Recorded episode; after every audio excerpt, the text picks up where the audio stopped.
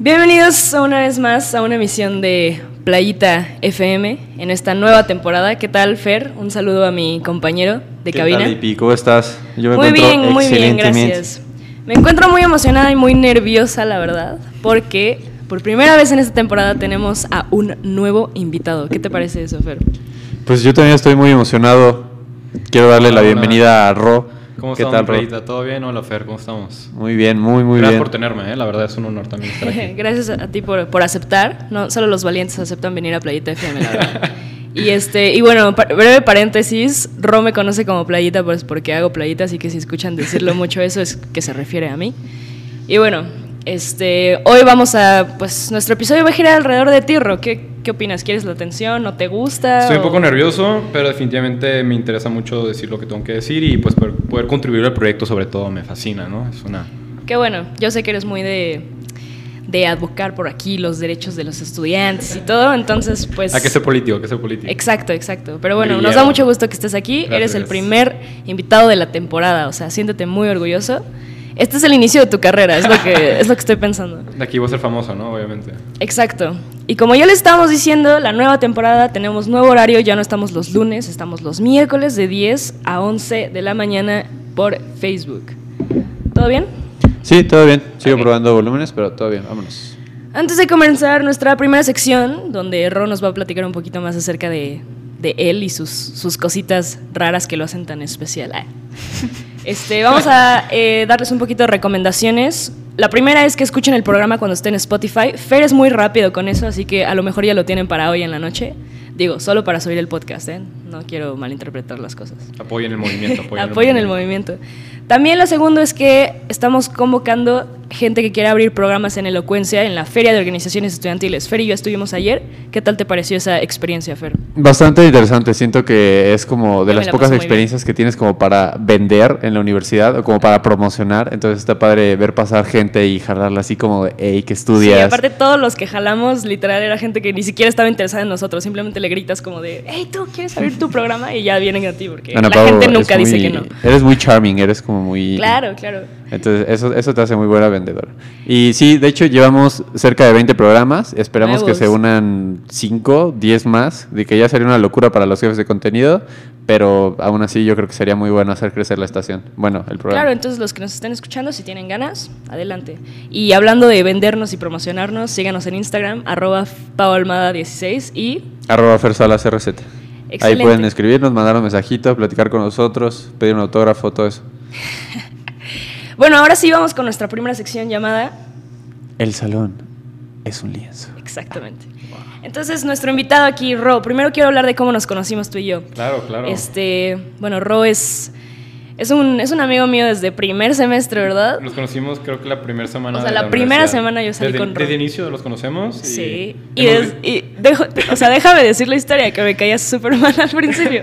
Eso es algo muy de Varias veces Playita me ha dicho que me odiaba al principio. Varias No, veces. no te odiaba, simplemente decía como... Me de- juzgaste, me juzgaste. Te juzgué Sí, muy, sí, muy temprano. Y yo soy muy así a veces, la verdad. Pero, este. No, es que me cambiaste 100% la perspectiva y te convertiste en una persona muy especial. Se podría decir que eres uno de mis mejores amigos. Siempre que veo a Ro, en, en donde sea, en la escuela, en donde sea, me da mucho gusto verlo, la verdad. Me caes bien. No, igual creo que todos que te ven playita, todos brincan a, a saludarte, Ah, sin duda. Exacto, la verdad. ¿verdad? ¿eh? O no, Fer. Sí, definitivamente. Yo también. Yo cuando te vi, no sabía que. O sea, pensaba que eras como muy seria o algo así.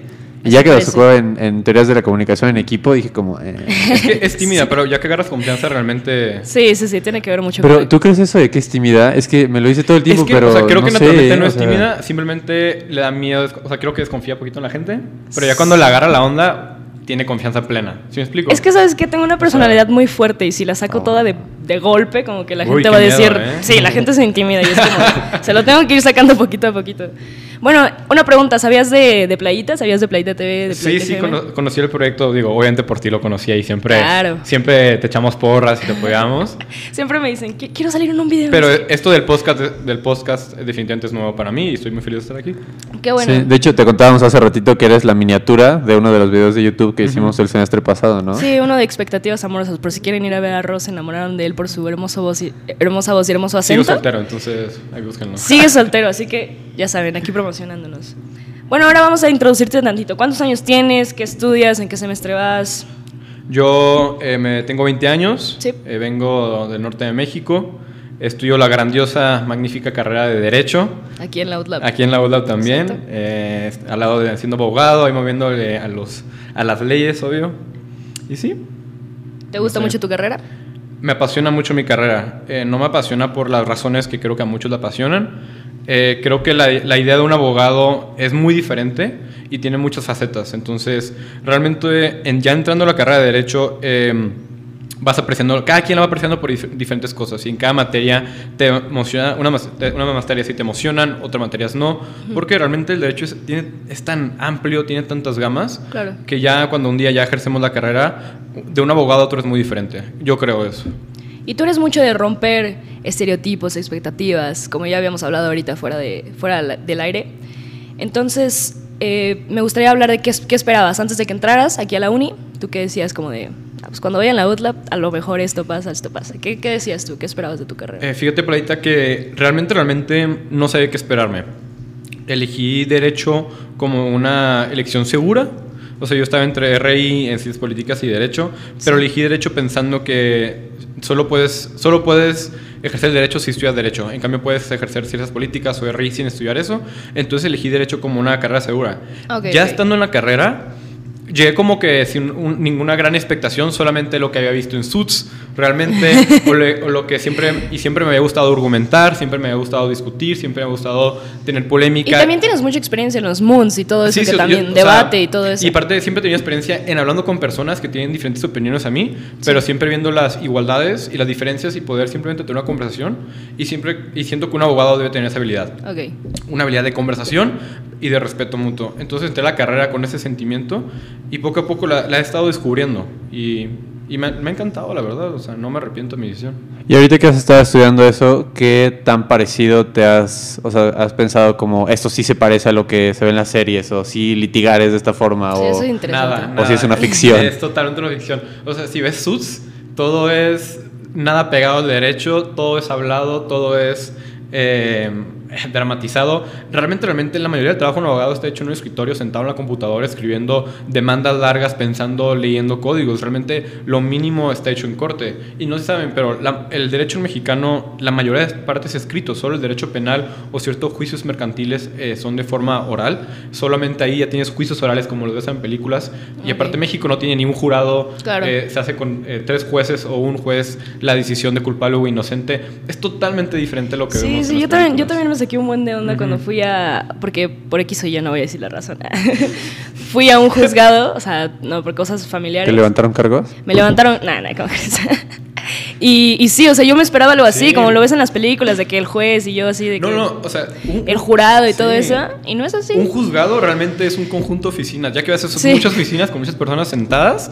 Y, y muchos abogados yendo preguntando dónde va el expediente, que es básicamente lo que están tratando de moverle, o sea, lo que solicitaron o acá. Y realmente rara vez vas a hablar con el juez, o sea, manejas mucho más con los secretarios, Ok. que los secretarios en sí no son como los secretarios que nosotros imaginamos, tienen otra función, pero bueno, eh, o viendo cuadernos si ya salió el acuerdo o algo por el estilo. Y Ok. realmente la, la gran parte del trabajo de un abogado es eso. Entonces, 100% te quedas en derecho para, para Sí, largo. Pero yo no sé, ya futuro, terminando la carrera de Derecho aquí, yo no me quiero quedar a litigar en México definitivamente. O sea, yo no estudio Derecho por razones que muchos de mis compañeros estudian Derecho por los sí. Entonces, por, o sea, eh, ¿Cuáles háblanos más de eso. Pues yo terminando la carrera de aquí, mi sueño es dedicarme a Derecho Internacional Público. ¿Qué significa esto? Yo me quiero dedicar a organizaciones eh, que no son privadas, que no, no, no trabajan con empresas, por decirlo así, eh, que son como organizaciones internacionales como la ONU, como la Corte Penal Internacional, son como la Corte Interamericana de Derechos Humanos. Y básicamente me gustaría trabajar con esas organizaciones y me gustaría defender la- el derecho de las minorías, el derecho de los migrantes. Me gustaría mucho tratar temas de, de, eh, crímenes de social guerra, justicia social. Claro. Eh, básicamente, o sea, mi sueño es poder causar una igualdad material en el mundo, que eso significa que todos seamos iguales, no tan diferentes económicamente, para que todos tengamos los mismos derechos. Eso es mi sueño como abogado, por decirlo así. Y la mayoría de los compañeros que es muy válido estudiar derecho por razones de cada quien. Es más, la mayoría de mis amigos sueñan con ser políticos, sueñan con ser notarios, con ser jueces, jueces de lo penal, jueces de lo civil. O sea, o sea las vértices del derecho, como ya he dicho, son bastantes. Eh, yo creo que soy de los pocos de mi carrera que le está tirando a esto, que es una carrera larga porque en México realmente esta área de derecho no está tan desarrollada. O sea, muy poco, o sea, no, no es dinero de estudiar derechos humanos. Realmente no hay dinero ahí. Aparte de que trabajar para organizaciones de ayuda pública o por el estilo, sí. Entonces... Pero a fin de cuentas quieres tomar como un poquito el papel que, como de mediación, ¿no? Como, a fin de cuentas muchas veces veo como a un abogado, como alguien que puede mediar un conflicto o puede ayudar a, resolver una situación para alguien que no tiene idea. O sea, yo no, tal vez no me voy a poner a leer todo un código o la constitución, o no voy a saber interpretar, o no voy a saber eh, como todas estas reservas. Eh, la, la principal función de un abogado es defender personas que no conocen del derecho y, y que están en una situación difícil de necesidad, que, que, si no tienen ayuda propia, pues van a tener que caer en consecuencias graves. El abogado, ¿qué hace? Bueno, estudia el derecho, ve la situación, ve el derecho aplicable y ve cómo se va a solucionar, y ve la contraparte, y ve la litis, la litis es el problema, la contradicción, por decirlo así. Eh, no es tanto un mediador, más que un actor dentro de la mediación.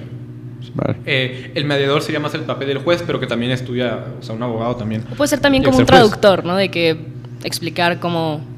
pues gran parte es darle tranquilidad al cliente. Claro. Gran parte es decirle... Tienes que tener mucha paciencia. O sea, no, mucha paciencia. Y, y digo, por ejemplo, si trabajas algo, por ejemplo, de lo familiar, te van a llegar eh, un divorcio, llega la mujer, o sea, desesperada, que el, hombre le pega, que, que, no sabe qué hacer con los niños, que pues hay que prosigue. O llegas a alguien que, oye, me acaban de, me acaban de levantar por yo no hice nada, la policía llegó, me levantó y estoy en la cárcel, llevo 36 horas, ¿qué onda? Ayúdame, por favor.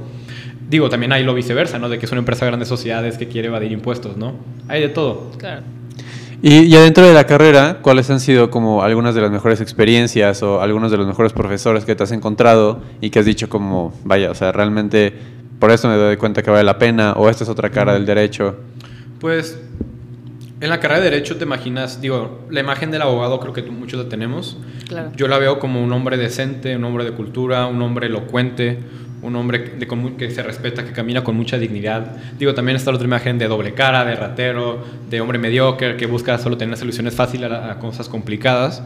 Eh, entonces, llegas a, la carrera de Derecho y, ves todos estos personajes, estos personajes que son tus profesores y los llegas a admirar y lo relacionas mucho con, la con lo que están estudiando. Yo, la verdad que la ULA eh, tiene excelentes profesores en general y quiero hablar, eh, quiero, digo, todos merecen hablar de ellos realmente, quiero decir esto, voy a hacer hincapié en, dos profesores especialmente, porque son los que a mí más que nada me han alegrado el día, o, así lo quiero decir. Eh, el primero es el, el gran profesor, es el profesor Nasser este, este profesor fue magistrado por mucho tiempo de, lo penal aquí, de la Corte Superior de Puebla, o sea, es de lo más alto de la Corte Penal que se puede tener aquí en Puebla. También fue procurador de justicia, también tiene una teoría y mientras tanto ha sido director de la carrera de Derecho más de dos veces, o sea, altamente respetado. Es un, es un viejito más de 70 años que llega con una experiencia y un conocedor, pero llega a o sea, llegas a tu clase y, y no sabes, nunca sabes qué esperarte. Llega y te hace reír siempre, cada mañana. Te llega con mucha emoción y él tiene 70 años, o sea, te puede contar mil cosas. O sea, nos cuenta de sus experiencias con el partido PRI, eh, nos cuenta sus experiencias con el Partido Comunista, nos cuenta sus experiencias como notario, de la primera vez que fue a hacer una, un caso a, un juzgado por una bicicleta robada y cómo lo regañaron a los 19 años. Todas cosas chistosas y, y tiene lleno de frases célebres. Por ejemplo, una vez estaba hablando cómo fue una reunión comunista en los 70s y, y, se quedó pensando y dijo, miren para que vean que eh, yo pienso como Carlos Marx, pero vio como Carlos Slim. O sea, ¿qué, o sea, ¿qué profesor hizo esas cosas, no? Más que nada, ese profesor te alegraba el día, aparte de dar una, una clase de calidad llena de experiencia. Eh, y creo que eso espera de un profe, ¿no? Que, que te inspire en tu materia y aparte de conocimiento. Ese es el primer profesor. No, la verdad, yo estoy muy, muy de acuerdo con eso. Y también muchos de los profesores, creo que Fer también está de acuerdo conmigo, porque aquí en, este, en Playita hablamos mucho de nuestros profesores, que también, o sea, son una inspiración de que te gustaría ser como ellos. yo los veo súper bien vividos y es como de, ay, y unos son bien jóvenes, o sea, tú porque estás hablando de un, señor tal, pero nosotros tenemos profesores súper jóvenes. Y tú dices, ay, yo no sé si voy a llegar a ser así cuando No, claro, y tenga dices, tu edad. y dices, Dios mío, o sea, ¿cómo llegas a hacer eso? Yo siempre pienso, o sea, estoy sentado en clase en Derecho Fiscal con el profesor Esparrosa, por ejemplo, y repite artículos o jurisprudencias o conocimientos y casi, casi te puede volver a leer el código sin voltearlo a ver y te dices de que, Dios mío, o sea, ¿cuándo voy a estar a ese nivel? O si es que voy a poder llegar a hacer eso realmente, ¿no? Claro, no son habilidades. Es pura inspiración. Un Sí. profesor que te inspira, realmente ya con eso va a ser un buen profesor. Y lo vas a respetar inmediatamente. Claro. Y que además creo que es como de lo más valioso de ser profesor, ¿no? O sea que como que requiere mucho valor y también requiere estar como comprometido con que siempre vas a tener que estar informado, siempre vas a tener que estar al tanto porque Sí. pues con un alumno no puedes llegar con algo que sabías hace cinco años y a lo mejor para un trabajo no tienes que actualizar Claro. tanto, ¿no? O sea, la experiencia, la, la- la- perdón, la expectativa es que tú seas experto en tu materia. Y más en derecho, eh, los abogados, bueno, los alumnos siempre quieren saber cómo solucionar esa cosa real que ya escucharon y cómo la hago. Y es una pregunta súper específica. Entonces, le haces esas preguntas al profesor y, o sea, y la, la responden y, y lo saben bien y lo saben manejar, ¿no? Eh, y pues sí. No, y también, este, no sé por qué la gente, o sea, la otra vez tuiteé algo de que, ¿por qué la gente no le da tanto reconocimiento a los profesores? La verdad, a mí se me hace muy, a mí se me haría muy padre en un punto de mi vida ser maestro, profesor, lo que sea. Estaría muy, muy padre. Siento que es una, o sea, yo admiro mucho a los míos. Como, Creo que de las cosas que puede hacer más para que te dé gratificación misma o como sentimiento de vida, como, como ganas en ti mismo, porque si aparte practicas en tu área y le estás educando a otra gente que lo haga, siento que te vas a sentir una recompensa in- inmesurable, pienso yo. Claro. Pero ahora, ya que nos hablaste un poquito de tu... Ah, no, querías, querías tocar de otro, ¿no? Ah, pues sí, ah, les iba a contar de, de otra profesora. Eh, entonces, hay dos corrientes del derecho. Voy a explicar esto rápido para que me entiendan bien. Eh, está el positivismo y los derechos humanos. El positivismo dice básicamente que el derecho es solo la ley. Y lo que dice es válido porque es la ley. Y los derechos humanos dice que hay este derecho natural, abstracto, que debemos seguir porque es lo que el, que el sentido común y nuestra naturaleza humana dice que está bien y mal. Básicamente, ¿no? Entonces, cuando estudias el derecho, puedes estudiar el derecho siguiendo el código, estudiando por sus principios. El principio es estudiar como estas ideas abstractas que tratas de seguir, que te inspiran, que guían el derecho en general. Entonces, en el primer semestre, eh, tuve esta profesora que, eh, que es la profesora, la doctora Miluska Obregosa, que es excelente, excelente, excelente doctora de derecho. Su especialidad es Derecho Constitucional y tomó la materia de Derecho Constitucional. Y esos profesores que no se empeñan mucho tanto en, en tal vez en hacer conexión con los alumnos, pero sí se empeñan en tener una materia de calidad y en ser justos pero difíciles con todos. Y a veces, no sé si te pasa, pero ves como favoritismo acá o que a veces como que el profesor cede mucho y por eso lo ves como un profesor débil y por eso no lo respetas tanto. Bueno, esta profesora no es nada así. Es una, profesor du- una profesora dura realmente. Eh, te va a exigir mucho porque sabe que lo puedes dar. Si no te exigen, no lo va a hacer. Entonces yo, yo me acuerdo eh, mucho estando en su clase en primer semestre y se me hizo muy impactante esta imagen de profesora. O sea, primer semestre ya te están exigiendo tanto, eh, siendo tan, tan duro contigo, diciéndote eso está mal, está bien, y, y es así. O sea, no hay lugar de que, ay, que, lo- que perdón, que bueno, bueno, no exactamente así. No, no, no. Bien o mal, y ahí muere. Entonces, con esa profesora, me acuerdo terminando su, pasando su materia diciendo, si ya pasé esta materia, o sea, me- ya no me imagino que me puedo aventar a esta carrera que no lo haga. Y realmente, con el tiempo, eh, fui a hablar muchas veces con esta profesora y, y me inspiró cada vez más en, en la carrera. O sea, un tiempo yo pensé que en cambiarme reí, estando un poco desil- desil- desilusionado por derecho, y me dijo Rodrigo. eh, estudia, estudia derecho por los principios, no estudia derecho por las leyes. O sea, si estudias los principios y tienes ese conocimiento básico, te va a inspirar la carrera adelante. Entonces, eso me llevó a quedarme en la carrera de derecho. Entonces podemos decir que fue como tu mentor. Es mi, es, mi- mentora. es mi mentora actual. De la, la- yo, lo, yo lo pienso como, como eso, la verdad. Y me ha ayudado en muchas cosas, realmente. Me ha, me ha dado muchas oportunidades. Qué bueno, qué bueno, me da muchísimo gusto. Pero re- recalco, hay tantos profesores en derecho que vale la pena hablar de ellos. Todos son unos personajes, como se imaginan que son los abogados. Pero bueno. Sí, por ejemplo, respecto a esta profesora, creo que es una actitud que a lo mejor no vemos tanto, ¿no? Creo que estamos acostumbrados, o sea, por, por cómo somos como cultura, como mexicanos, Sí. a hacer como, a permitir mucho, o a que, sí, en esta clase las clases, digo, las faltas no importan, o sea, como esa cuestión, pero pues cuando te topas con un profesor que te dice, yo soy estricto, pero lo soy porque sé, sé que puedes dar más, como que dices, ay, güey, ¿no? O sea, Claro, no. sí puedo dar más.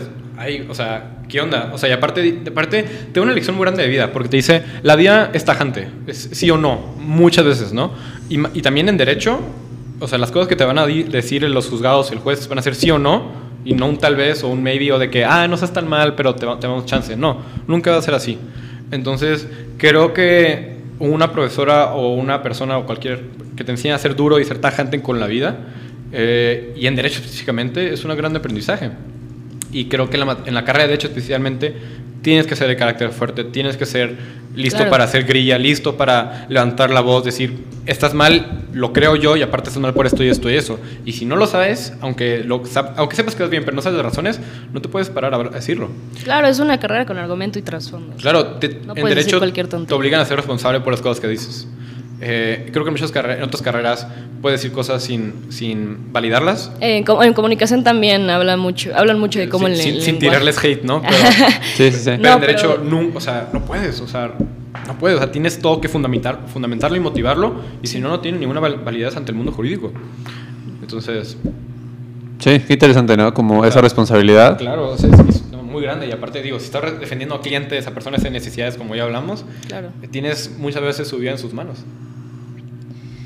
Bueno, nos vamos a ir a escuchar una canción de Mark Ibasi que se llama Morning. Es una de mis canciones favoritas. Me acabo de enterar que a Fer también le gusta y después vamos a seguir hablando de algunas experiencias de mi compañero Ro. Así que nos vemos en un ratito.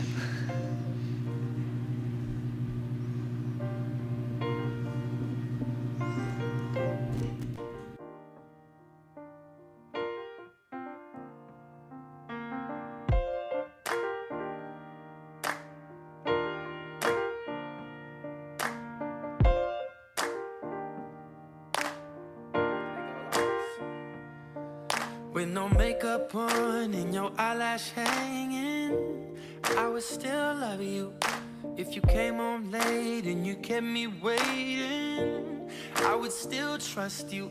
If the richer man was looking at you, would you stay cold as a statue? Would my love still be good for you? Would you be there in the morning, morning,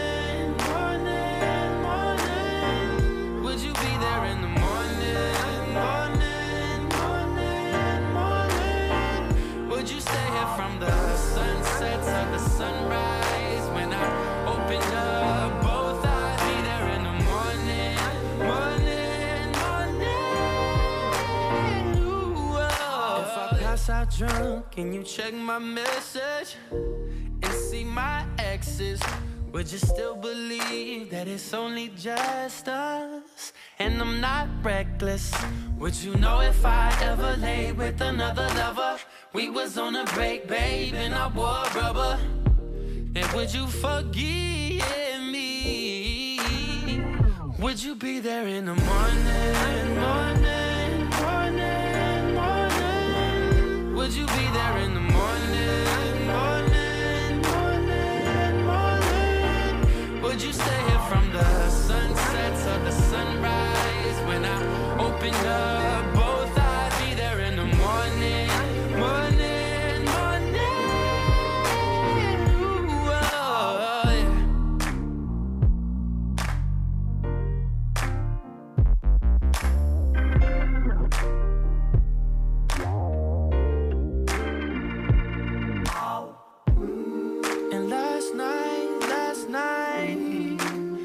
dreamed of a woman, oh, dark brown eyes. Daddy taught her all she know. She brought me to life. She set my soul in motion.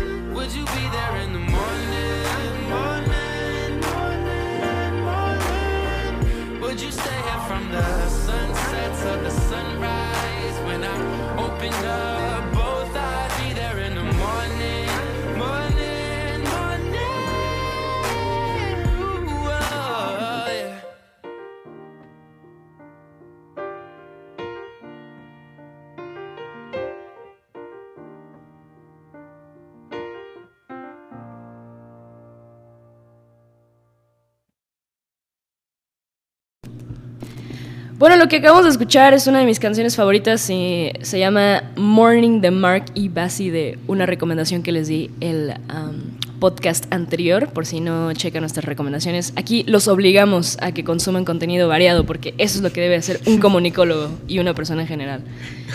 Estamos aquí con mi querido amigo Ro. ¿Qué onda mi playa? ¿Cómo andas? Bien, bien.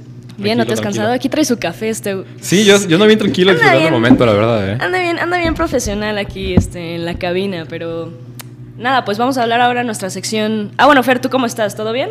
Todo muy bien, todo muy bien. Qué bueno, es que Fer anda de, de multitask, entonces tampoco puede hablar mucho, pero vamos a hablar Venga, acerca de nuestra segunda sección que se llama Quien parpadea pierde.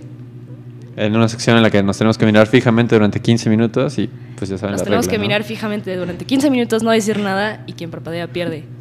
No, no es cierto. Los que están escuchando esto por radio se lo pueden... Me estaba preparando.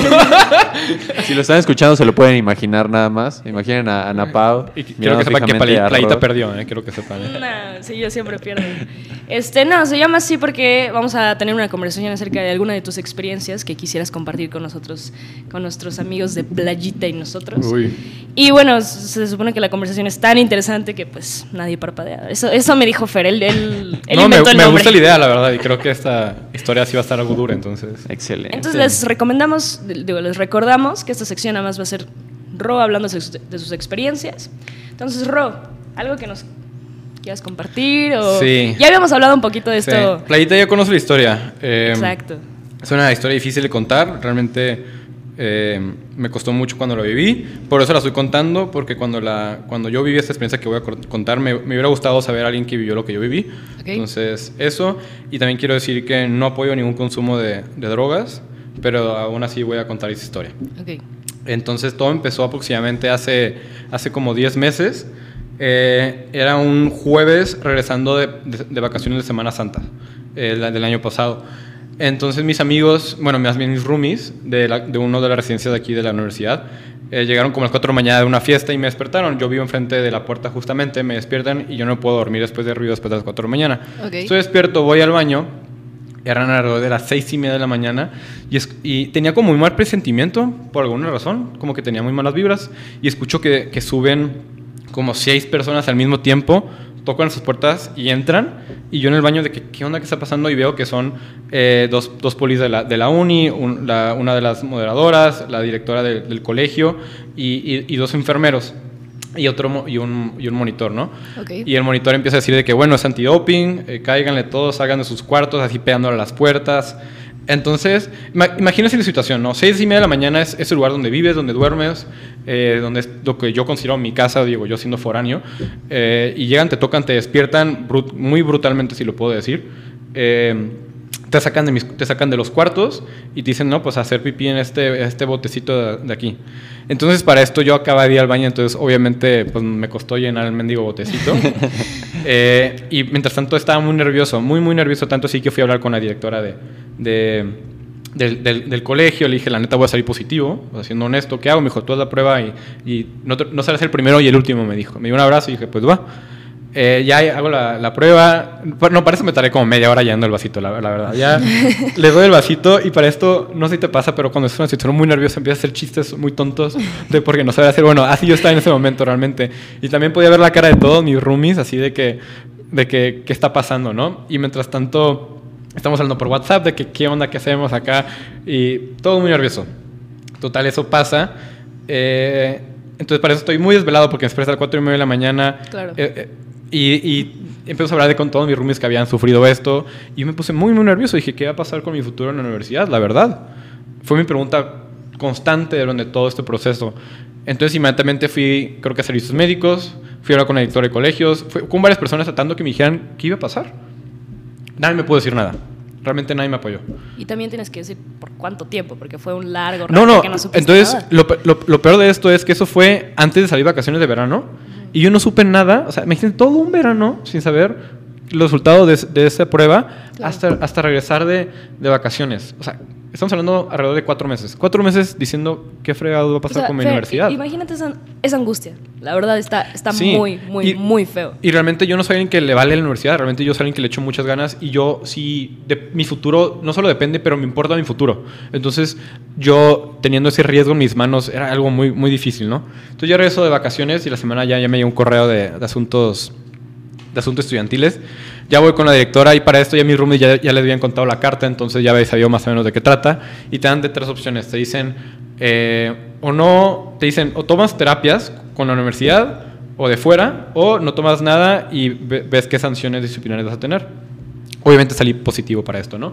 Lo chistoso es que salí con positivo muy, muy poco, re- relativamente comparado con creo que lo que yo, con lo que yo consumía. Eh, o sea, siendo totalmente honesto, me tocó. Está bien, está sí, bien. sí, pero no, no, se me hizo muy chistoso. Bueno, a mí gracias. Entonces ya, obviamente, en ese momento te portas bien y dices, no, pues yo voy a cooperar con la universidad y voy a asistir a terapias. Obvio, obvio. Obviame- obviamente, ¿no? Golden boy, golden boy. Obviamente. Y para esto, yo ya sabía que me iban a mandar esto y te, te cobran por las terapias. Te cobran, Claro. depende del programa, si es el corto o el largo, te cobran o 6 mil o 12 mil pesos. Y depende de tu porcentaje que salga en el Ajá, si es arriba de ¿no? 50, generalmente te mandan al, al programa largo. Que son carísimas, ¿no? Sí, Sí, yo pagué. 12,000 yo- pesos. Yo, yo, junté, fíjate, yo, yo trabajé un mes, regresando de vacaciones, tra- trabajé un mes eh, dando tours de mi ciudad y otras cosas y junté 10 mil pesos. Pensando que me iban a mandar a larga, pensando que voy a salir más positivo. Pero salí un poquito menos y me mandan a las terapias cortas que me salieron solo 6 mil pesos, ¿no?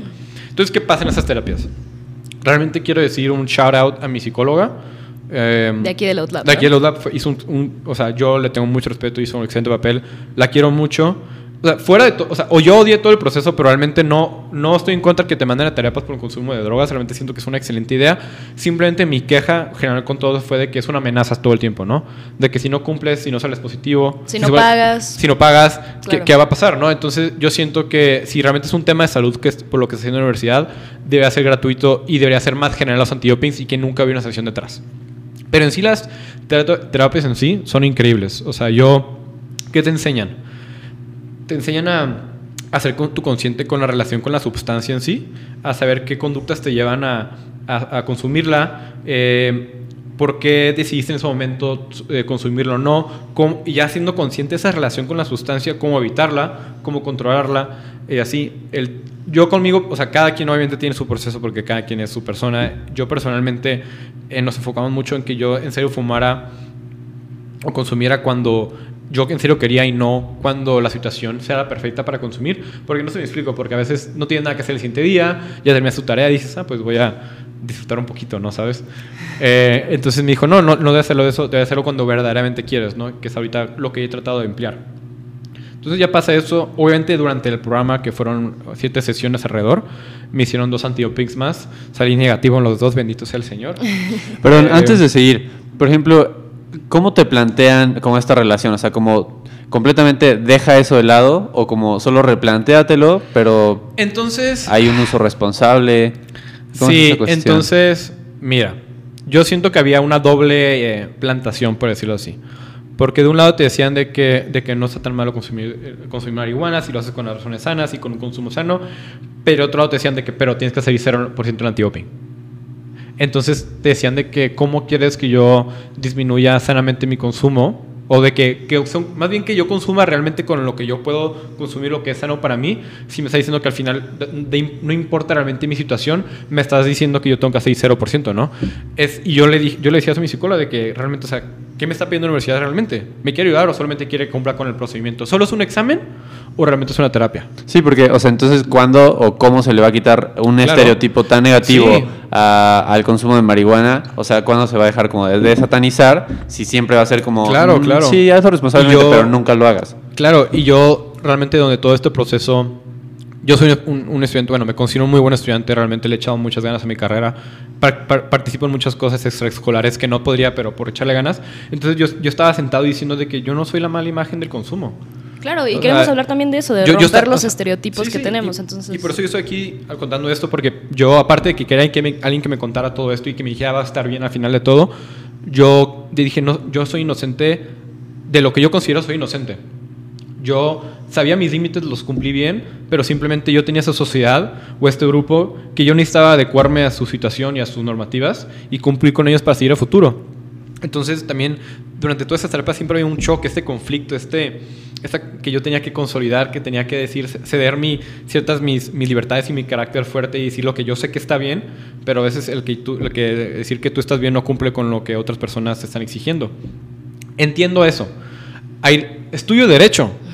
¿Qué estudio derecho? Es el principio de derecho de libertad. Derecho dice tienes que seguir las normas y el derecho para cumplir con la sociedad. Entonces, se puede imaginar la gran ironía que yo sentía estando sentado en esas terapias. Realmente era algo fuerte, algo que en mí me causaba mucho conflicto, desesperación, frustración, soledad en el proceso, eh, ansias horribles Realmente muchas veces estaba durmiendo en mi cama y escuchaba ruidos y pensaba que era, otra vez realmente me iba a, caer el antidoping y no podía dormir bien.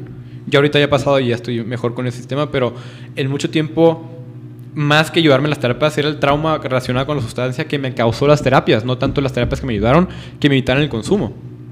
Eh, yo, yo le dije muchas veces a mi psicóloga que siento que me emocionalmente y a mi cerebro le causó más daño todo el proceso que sufrí más que el, que la, la, sustancia en sí.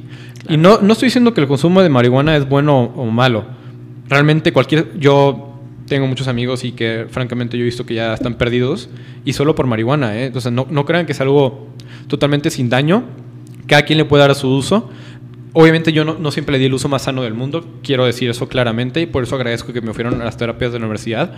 Pero donde todo ese proceso, siempre que había como este doble cara, como tú me estás diciendo, este estereotipo de que qué, tengo que seguir y qué soy. Eh, si, si, lo que soy, pienso que estoy bien porque lo tengo que cambiar. Si yo voy por el camino que es correcto o yo creo que es correcto y estoy haciendo cosas buenas y, y aportando, y yo sé lo que está bien o mal, ¿por qué me están exigiendo algo diferente?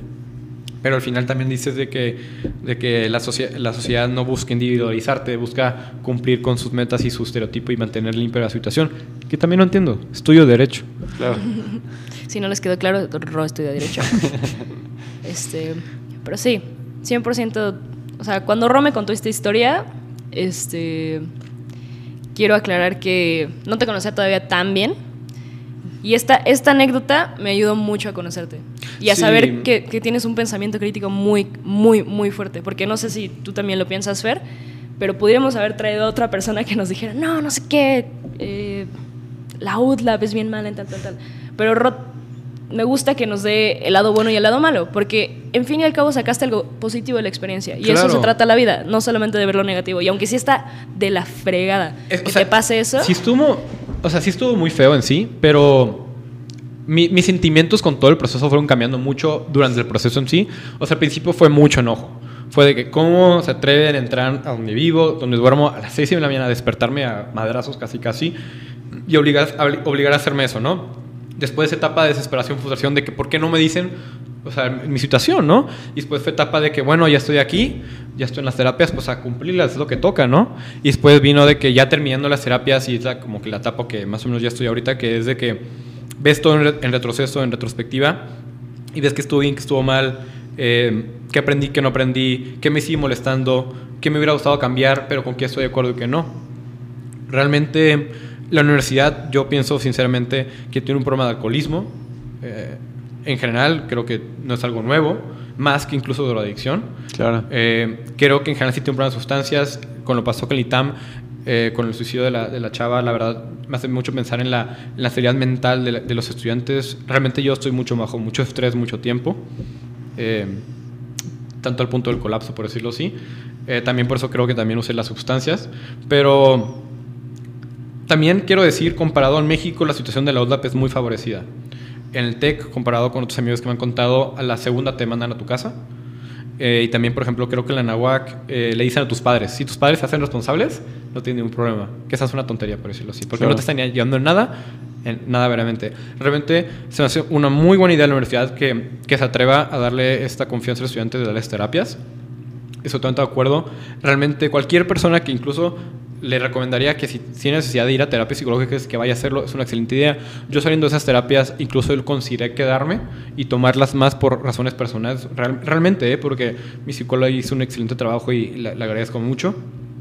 Eh, pero hay, también pienso que hay, también hablamos mucho, mis roomies y yo, que hay, hay formas de hacer las cosas. Claro. Entonces siento que no estuvo bien, por ejemplo, que entraron a donde, donde duermo y vivo a hacerme eso. También siento que estuvo muy mal que no me, que no me apoyaron cuando necesitaba alguien que, que la universidad que me diera este apoyo. Yo no tenía ni, ni una idea de dónde ir a decir de que, oye, ¿qué prosigue con todo este show? Y es que, ¿sabes qué? Creo que de lo que hemos estado hablando, en realidad, mucho de, digo, igual y no, no es del todo cierto, pero muchos de estos problemas de uso de sustancias y el alcoholismo y todo esto, muchas veces tiene un problema de fondo, o sea, Claro. que está por encima de eso, que puede ser la salud mental, estar pasando por ansiedad, sentirte solo y decir, bueno, pues si esta es la forma de tener amigos o de estar Claro. conviviendo, pues sí, o sea, lo voy a hacer, ¿no? Claro, claro. Y también la idea de las terapias de la UDAP, bueno, yo pienso es ver por qué consumes. Y como dije, hacerte consciente de tu relación con la, con la sustancia, ver las razones detrás de ella y saber controlarlo y saber verdaderamente por qué haces lo que haces. Y como tú dijiste, siempre hay unas razones detrás. Y eh, yo personalmente me, me, me hizo descubrir cuál era mi relación con la sustancia y cuál era mi relación a futuro que quería tener. Y también me hizo analizar muchos de mis amigos de mi círculo social por qué las consumían y qué estaba bien y qué estaba mal. Ya pasando las terapias de esto, veo mucho a mis compañeros y digo, eh, o sea, en situaciones precarias, peligrosas, que está de que si no cambia ahorita no creo que vaya a poder cambiar. Porque aunque no pienso que la marihuana siempre te lleva a otras sustancias, definitivamente sí te mete un ambiente eh, problemático, tóxico, de igual no tener tantas metas, de ser huevón, eh, que yo también lo sentí. De querer olvidarte, de querer sentir otra realidad, que eso es lo que te da la marihuana generalmente, o yo, o yo pienso. Entonces sí. Ana Pau. Fue una- sí, fue, fue una Es situación mucho, dura, ¿eh? es mucho. Es mucho. Es Le- mucho. Pero también, o sea, cuento esto porque quiero que si alguien llega a escuchar esto, es que, que Ah, sepa que va a estar si bien. alguien Eh, llega a escucharlo, No, lo van a ¿eh? escuchar la gente ya. Estoy seguro. Pero que va a estar. Primero, yo siempre quise que alguien dijera, va a estar bien esto. Eh, es algo normal, esté calmado por el proceso, no te pongas nervioso y cumple con lo debido. También vete con orgullo con tus decisiones, pero también con una cierta humildad en decir de que, oye, pero igual es tiempo de cambiar. Algo que a mí personalmente me costó mucho, por ejemplo. Ok, entonces ¿crees que esta experiencia fue más buena que mala o más híbrida? Ah, eso es muy difícil responder. Yo pienso que fue buena, pero no en el momento correcto. Ok. ¿Qué quiero decir por esto? Yo siempre supe que eventualmente no iba a consumir marihuana. No, no es algo que quiero en mi vida toda la vida, no, no es algo que me define. Es algo que he hecho y que le tengo cierto aprecio, pero realmente no, no busco que me cree como persona. Entonces, yo no que Es como. ¿Cómo lo explico? Es un hobby que te obligan a quitártelo de encima cuando sabes que eventualmente lo vas a madurar.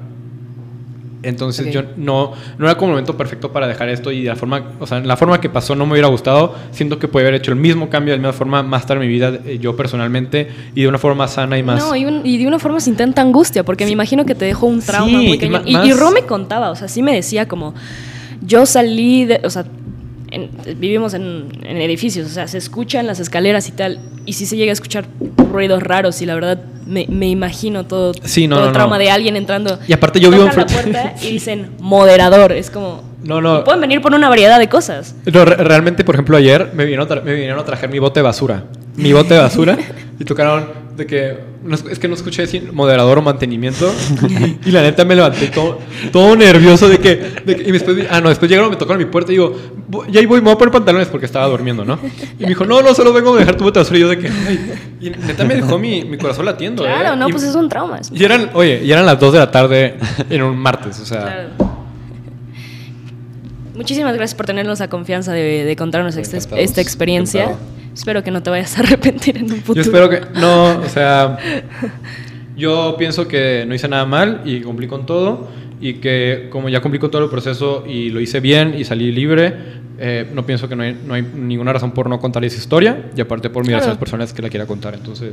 Sí, además creo que es un tema importante del que hablar, ¿no? Digo, Sí, ¿no? es- O sea- Y está muy invisibilizado aquí en la uni. O sea, Exacto. solo Sobre lo todo por eso. la gente Pero que está a la gente a la que le sistema. pasa, ¿no? Exacto. Casi, No, casi. y aparte, pienso yo también que si alguien tiene una adicción a las sustancias realmente peligrosa, si escucha lo que estoy diciendo ahorita, puede llegar a solicitar ayuda y creo que puede ser muy benéfico para la institución, institución en general. Y también si alguien llega a caer al antidoping, que también lo vea algo como bueno, no tanto como de que ya me cayó la ley. No lo ven así, porque yo lo sentí en ese momento y con el tiempo lo fui reflexionando. Repito, hay modos de hacer las cosas y hay cosas que no me gustaron, obviamente, pero también hubo cosas muy, muy buenas y muy bonitas, ¿no? Claro. Fueron etapas de reflexión propia, también puedo decir eso. Muy bien. Muchas gracias por No, gracias, Playita. Gracias por dejarme contar esas cosas locas, ¿no? Bueno, pues, ¿qué les parece si cerramos un poquito con este tema? Y ahorita vamos a la sección de recomendaciones. Sí. Rod, también queremos saber tu opinión sobre algunas de las Uy. de las partes que tenemos. Por ejemplo, tú tienes una serie que recomendarnos, ¿no, Sí, yo tengo una serie que recomiendo. Es, es mi segunda serie favorita que se llama Atypical. Es acerca de un niño que tiene autismo y no solamente de los su transición de la preparatoria a la universidad y de cómo ser un joven adulto, sino también de cómo la familia lleva esto, la hermandad, relaciones de amistades, relaciones amorosas y con niños en el espectro, así que si la quieren checar está muy buena, es muy chistosa, está en Netflix, eh, son dos temporadas, son tres temporadas y las últimas dos están muy buenas, así que chequenlas. Rod, ¿alguna ¿Tienes película, alguna serie que alguna serie que te guste mucho? Eh, acabo de terminar Sex Education. Ah, también. Que, pero quiero decir un, un gran wow a cómo trata la sexualidad en todos los temas y todas las facetas posibles esta serie. O sea, fuera de que es una serie de personas en la prepa haciendo tonterías, bueno, sí es eso, pero más que eso, realmente es un lugar donde se puede hablar de la sexualidad ampliamente, libremente, desde temas de homosexualidad, temas de, de aborto, temas de ella no me quiere porque no me contesta, temas de que me rompió el corazón, o sea, para todos sentidos de la vida te puedes sentir identificado o entendido en esta serie, recomendada y siento que ayuda a abrir la conversación en ese tema realmente. Yo no lo he visto. No tiene, digo, así como por la portada y por lo poquito que, que me he acercado, ¿no tiene algo de skins? ¿Vieron skins? Yo no tengo la menor idea que es skins, perdón. Ah, Eh. ¿Tú, por ejemplo, ya viste Sex Education y viste skins? Es que no sé, me- Nunca me vi como un skins, pero vi esa- Euphoria que se trata, que Ah. tiene un toque de skins. Y no creo que se parezca mucho. No, nice. no sé. O sea, siento que es una serie muy única, realmente. Y, o sea, wow, Netflix que se está atreviendo a hacer esas cosas, ¿eh? Entonces. Sí, pues. Bueno, yo les quiero recomendar Cindy la Regia. Eh, de verdad que me siento como recomendando No Manches Fría 2. Pero ayer le di como esa oportunidad. eh, me, la, me la recomendó una amiga y la escuché o, o vi por ahí en Twitter.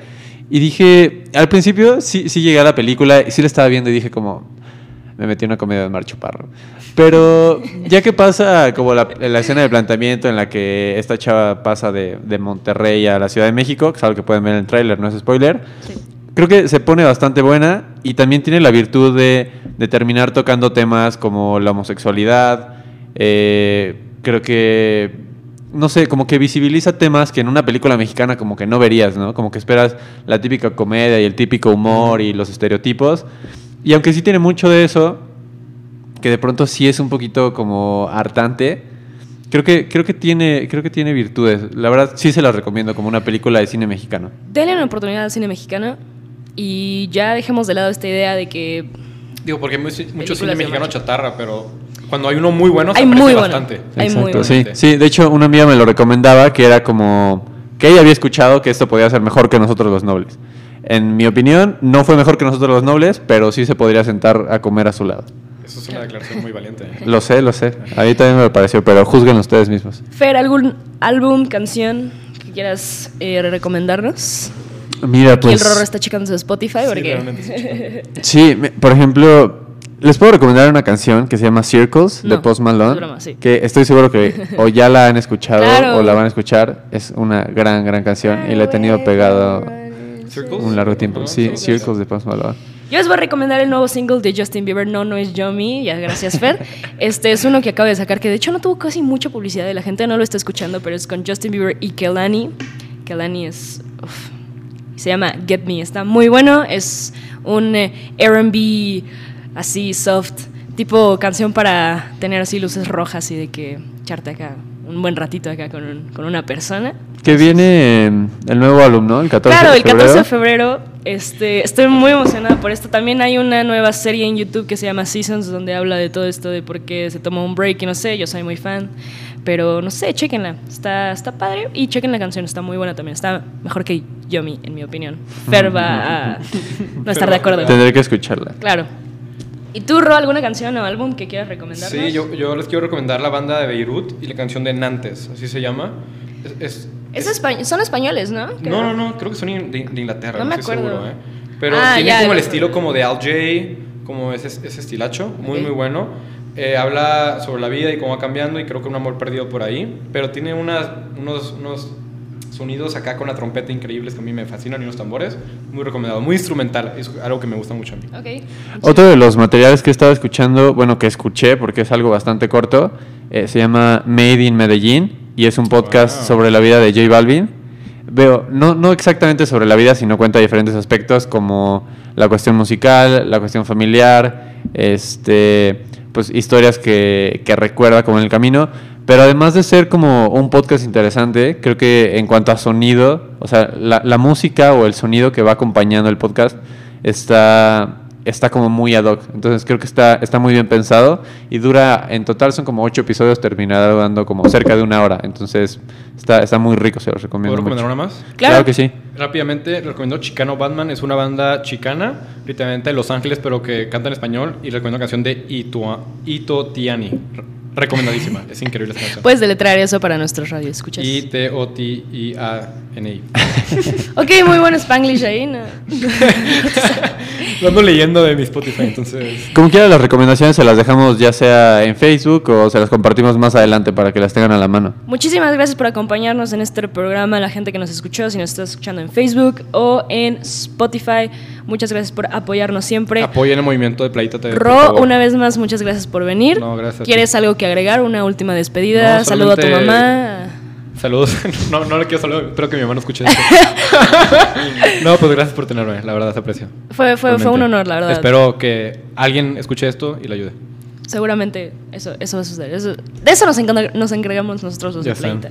Fer, ¿algo que, ¿algo que quieras añadir? Pues nada, Ro, también muchísimas gracias. La verdad que una experiencia, no sé, o sea, una amiga me había contado algo similar, pero escucharlo de ti, que ya lo, lo pasaste de principio a fin y cómo lo viviste, creo que sí, sí está bastante... Sí. Está, está duro, pero está interesante. Y dejo muchos detalles por fuera que no puedo decir, pero. Claro, claro. Estamos en una plataforma de la escuela, Sí, tampoco es obvio. como que podamos explayarnos tanto. Pero si quieren hablar con Ro, ¿quieres Sí, quieres- sí, sin pena, ¿eh? Háblenme. Es un... ¿Tienes algún username sencillo de recordar o un teléfono hotline? ¿No? ¿Nada? Nada. Ok, está bien.